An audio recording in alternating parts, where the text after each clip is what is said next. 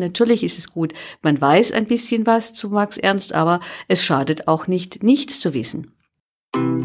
Hallo Pforzheim. Hallo Pforzheim. Hallo Pforzheim. Hallo Pforzheim. Hallo Pforzheim. Hallo Pforzheim. Hallo Pforzheim, hier melden sich wieder Anna und Sebastian mit der neuen Kulturwoche für euch. Diese Woche haben wir wieder einiges für euch zusammengetragen. Ganz besonders äh, interessant wird heute ein Gespräch, das wir mit der Cornelie Holzach führen, der Chefin des Schmuckmuseums. Denn dort startet am äh, Samstag die erste große Ausstellung wieder. Es geht um Max Ernst aus der Sammlung Wörth. Kunstwerke von Max Ernst sind dort in Beziehung gesetzt zu Ausstellungsstücken im Schmuckmuseum. Teilweise ganz, ganz große Skulpturen, die in den Hof per Kran eingelassen wurden. Es wird sehr, sehr spannend und wir freuen uns darauf zu hören, was Cornelie Holzer uns dazu erzählt. Außerdem haben wir auch gleich noch gute Nachrichten für euch. Eine feste Größe des Pforzheimer Kulturprogramms kehrt zurück und wird nicht von Corona verdrängt. Vom 6. August bis zum 5. September wird es wieder ein Open-Air-Kino im Hof des Kulturhauses Osterfeld geben. Das war für mich die gute Nachricht der Woche. Es werden übrigens nicht nur Filme vorgeführt, sondern vor jeder Veranstaltung werden auch Künstlerinnen und Künstler aus Pforzheim und der Region im Vorprogramm auftreten. Können uns drauf freuen, außerdem auch auf diese abwechslungsreiche Sendung. Bleibt dran,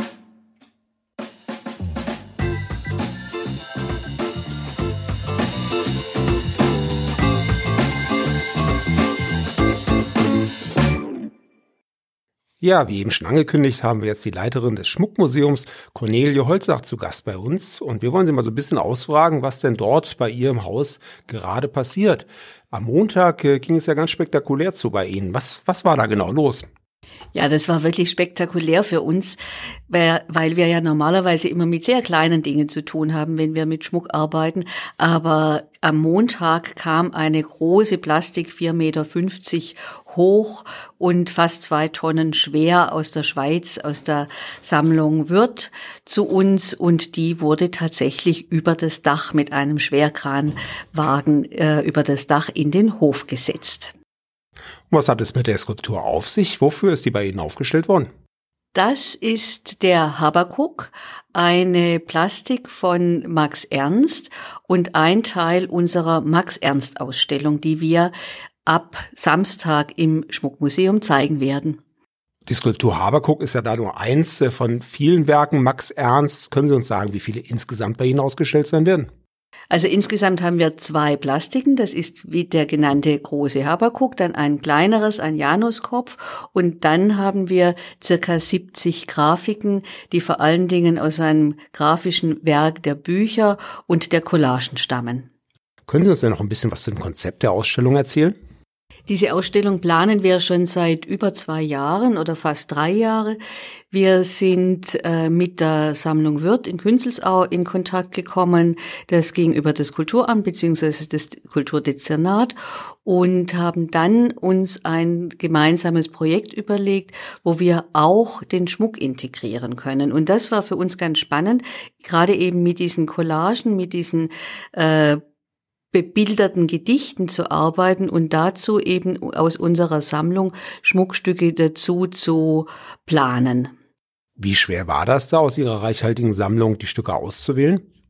Also das Schöne bei Max Ernst ist, es kann dies sein, es kann das sein oder auch etwas ganz anderes. Es ist sehr assoziativ, wie man vorgehen kann.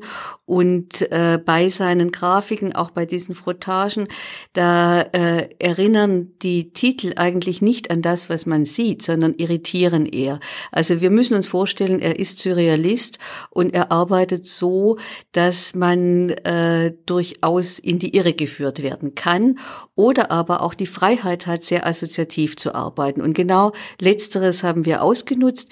Wir haben tatsächlich uns leiten lassen von den Dingen, die wir sehen auf diesen Bildern, auf diesen Collagen, auf diesen Grafiken und einzelne Elemente herausgenommen und die dann mit Schmuck ergänzt, sozusagen. Die Habakuk-Plastik steht ja jetzt im Hof. Welche Orte im Räuchenhaus werden denn noch bespielt? Wir bespielen natürlich den Sonderausstellungsraum. Äh, in den Vitrinen hängen die Grafiken und die Schmuckstücke, aber wir haben auch einige der Grafiken in der historischen Sammlung ausgestellt und da schaffen sie eben auch die Verbindung zu unserer eigenen klassischen Sammlung. Jetzt ist das ja die erste große Sonderausstellung seit Corona-Shutdown. Was war denn für Sie jetzt besonders zu beachten bei der Verwirklichung dieser Ausstellung? Ja, wir sind natürlich mit dem gesamten Museum darauf eingestellt, auf die Corona-Maßnahmen, auf die Landesverordnungen. Und für, das, äh, für die Sonderausstellung bedeutet es tatsächlich, die Abstandsregeln einzuhalten, die Anzahl der Besucher zu begrenzen, die gleichzeitig in die Ausstellung dürfen. Und was für uns natürlich sehr schade ist, wir haben keine richtige offizielle Eröffnung, wo wir eben mit Rednern, mit, auch mit Musik arbeiten können und wo wir alle zusammenkommen können, die sich für Max Ernst interessieren, sondern wir machen einfach eine fliegende Eröffnung und werden dann eben am Freitagabend übers Netz unsere Redebeiträge von Frau Bürgermeisterin Schüssler, von den Kuratorinnen und Kuratoren der äh, Sammlung wird und auch von mir ins Netz stellen und so eine virtuelle Eröffnung für Sie veranstalten. Und am Samstag morgen können Sie eben ins Haus kommen. Wie lange wird die Ausstellung insgesamt zu sehen sein im Schmuckmuseum? Die Ausstellung läuft bis Januar, bis 17. Januar. Also man hat durchaus Gelegenheit, im Sommer und in, im Herbst diese Ausstellung anzuschauen. Es bietet sich auch an, vielleicht ein, zwei, dreimal zu kommen, weil Max Ernst lässt einen viel entdecken. Jetzt ist man das als Besucher ja gar nicht mehr gewohnt, in Museen zu gehen, in Galerien. Was muss ich als Besucher denn noch äh, beachten, wenn ich in die Ausstellung möchte? Unsere Besucher müssen sich natürlich an die vorher auch schon erwähnten Regeln halten, der Landesverordnung, also mit Mundschutz, tatsächlich in kleineren Gruppen und Abstand halten, wenn man sich nicht kennt. Aber ich denke, das schaffen die Besucher gut. Die Besucher dürfen aber eben auch noch anderes tun.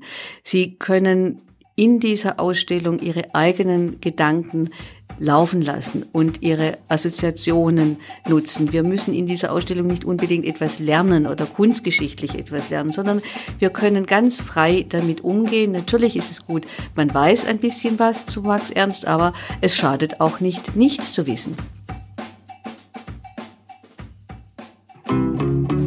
Ja, und nachdem wir nun wissen, wo wir alle ab Samstag hingehen, nämlich ins Schmuckmuseum, um uns die fabelhafte Max-Ernst-Schau anzuschauen, haben wir jetzt noch ein paar Termine für euch. Los geht's gleich heute Abend am Mittwoch um 19 Uhr im Gasthof Honeck. Dort gibt's wieder Jazz. Spielen wird Iris Oettingers Hot Five. Zur gleichen Zeit in der Stadtkirche ist die dritte kleine Bachstunde. Spielen wird das Quartett des Pforzheimer Bläserensembles. Auch hier, wie bei allen Bachstunden, die bereits waren, sind 99 Zuschauer, Zuhörer zugelassen. Also schaut, dass ihr rechtzeitig vor Ort seid. Weiter geht's dann am Donnerstag um 18 Uhr im Koki mit Queen and Slim. Das ist ein Roadmovie eines schwarzen Paares in Amerika, das sich im Bonnie und Clyde-Stil gegen die Polizeiungerechtigkeit zur Wehr setzt. Also ein hochaktuelles Thema. Am Donnerstag um 18 Uhr als Original mit Untertiteln, an anderen Terminen auch ganz auf Deutsch. Da informiert euch auf der Website. Ebenfalls um 18 Uhr am Donnerstag spielt außerdem die Penthouse Jazz Band im Gartenstüble unterhalb des Wildparks im Armesünderweg. Hier könnt ihr nur nach telefonischer Voranmeldung teilnehmen unter Pforzheim 64256. Am Freitag ist um 19 Uhr das Theater zu Gast im idyllischen Kastanienhof in Brötzingen. Das ist das Museumsareal, ihr werdet es kennen. Dort gibt es einen heurigen Abend unter dem Titel Wein, Walzer und Gesang singen unter anderem Dirk Konnert, Lukas Schmidt-Wedekind und Helena Steiner vom Stadttheater. Sie singen Walzer, bekannte Operettenarien und Duette und äh, wollen euch da so richtig äh, ja in einen Pforzheimer Heurigen mitnehmen. Seid gespannt. Ich denke, es wird eine ganz tolle Veranstaltung werden. Am Samstag startet dann ab 10 Uhr die Max-Ernst-Ausstellung im Schmuckmuseum. Cornelia Holzach hat euch das ja im Interview gerade ausgeführt, was euch erwartet. Da könnt ihr also ab 10 Uhr schon hingehen. Um 11 Uhr gibt's dann einen schönen Termin für Familien im Theater Pforzheim. Hier erwartet euch die Märchenoper Hänsel und Gretel als ganz besonderer Ausflug in den Märchenwald. Das Blechbläserquintett der Badischen Philharmonie Pforzheim wird nämlich eine gekürzte Fassung der bekannten Oper für Kinder auf die Bühne bringen. Schauspielerin Ann-Kathrin Lips wird das Märchen in einer Fassung von Frank Ruthhardt vortragen. Außerdem gibt es auch noch kindgerechte Zeichnungen, die die Geschichte untermalen und die Blechbläser werden sich als Instrumente auch einzeln vorstellen. Klingt doch gut und spannend. Ein weiterer Termin erwartet euch um 16 Uhr im Koki. Hier gibt es die Konferenz der Tiere als technisch hochkarätiges 3D-Animationsabenteuer. Das basiert auch nur lose auf Erich Kästners berühmter Buchvorlage. Diesen Film gibt es auch am Sonntag um 15 Uhr nochmal. Ja, danke schön, Anna. Und wenn ich das so sehe, in dieser Woche sind die Darstellerinnen und Darsteller und vor allem die Sängerinnen und Sänger des Stadttheaters kräftig unterwegs. Kaum ein Tag ohne Veranstaltungen, an, an denen sie beteiligt sind. So wie auch am Samstag um 19 Uhr im Café Roland. Variations of Love heißt der Abend und gesungen werden Songs aus europäischen Musicals. Unter anderem von Helena Steiner, Philipp Werner und Immanuel Karle, der die beiden am Klavier begleitet. Ja, und gerade eine halbe Stunde später ist wieder das Theater am Zug, aber dann dort vor Ort im Theater, dort präsentiert das Tonfilmtrio Kauft dir einen bunten Luftballon, Melodien und Geschichten zum Abheben. Dabei sind Michaela Fendt, Lars Fabian und Thorsten Klein. Freuen könnt ihr euch da auf eine Revue en Miniatur aus Schlagern, Sketchen und Texten ohne Netz mit doppeltem Boden. Kräftig unterwegs ist auch das Koki an diesem Abend, immer noch der Samstag um 21.30 Uhr. Koki vor Ort in der Waldorfschule. Hier zeigt das Koki der Klavierspieler vom Gare du Nord. Der Sonntag beginnt um 10 Uhr mit einem Gottesdienst in der Stadtkirche, der kein ganz gewöhnlicher sein wird. Titel ist Klassik trifft Tango. Dabei sein wird der Oratorienchor. Und ich glaube, es könnte sich lohnen. Ins Kino schicken wir euch dann am Dienstag. Um 16.30 Uhr am Nachmittag läuft im Rex der Film La Vérité. Leben und Lügen lassen, unter anderem mit Catherine Deneuve und Juliette Binoche. Kino gibt's auch nochmal um 19 Uhr im kommunalen Kino. Dort läuft dann nochmal der Film Lindenberg, Mach dein Ding. Der Film ist schon eine Weile auf dem Markt, aber wer ihn noch nicht gesehen hat, der sollte sich dringend überlegen, dies nachzuholen. Außerdem habe ich für den Dienstag noch einen Musiktipp für euch, eigentlich nur einen halben. Folklore Prisma ist zu Gast wieder im Gasometer um 20.15 Uhr. Ein Konzert mit dem Bad Mouse Orchestra, das die goldene Swing-Ära und den Klang der 20er Jahre wieder aufleben lässt. Leider ist das Konzert aber schon nahezu ausverkauft. Das heißt, wenn ihr eine der wenigen Restkarten ergattern wollt, informiert euch bitte unbedingt vorab auf der Website des Vorclubs, wie ihr da noch rankommt. Und auch am Mittwoch habe ich noch einen Musiktipp für euch. Um 19 Uhr im Gasthof Hoheneck spielt nochmal die Dampfhammer Jazz Band. Viel Vergnügen dabei.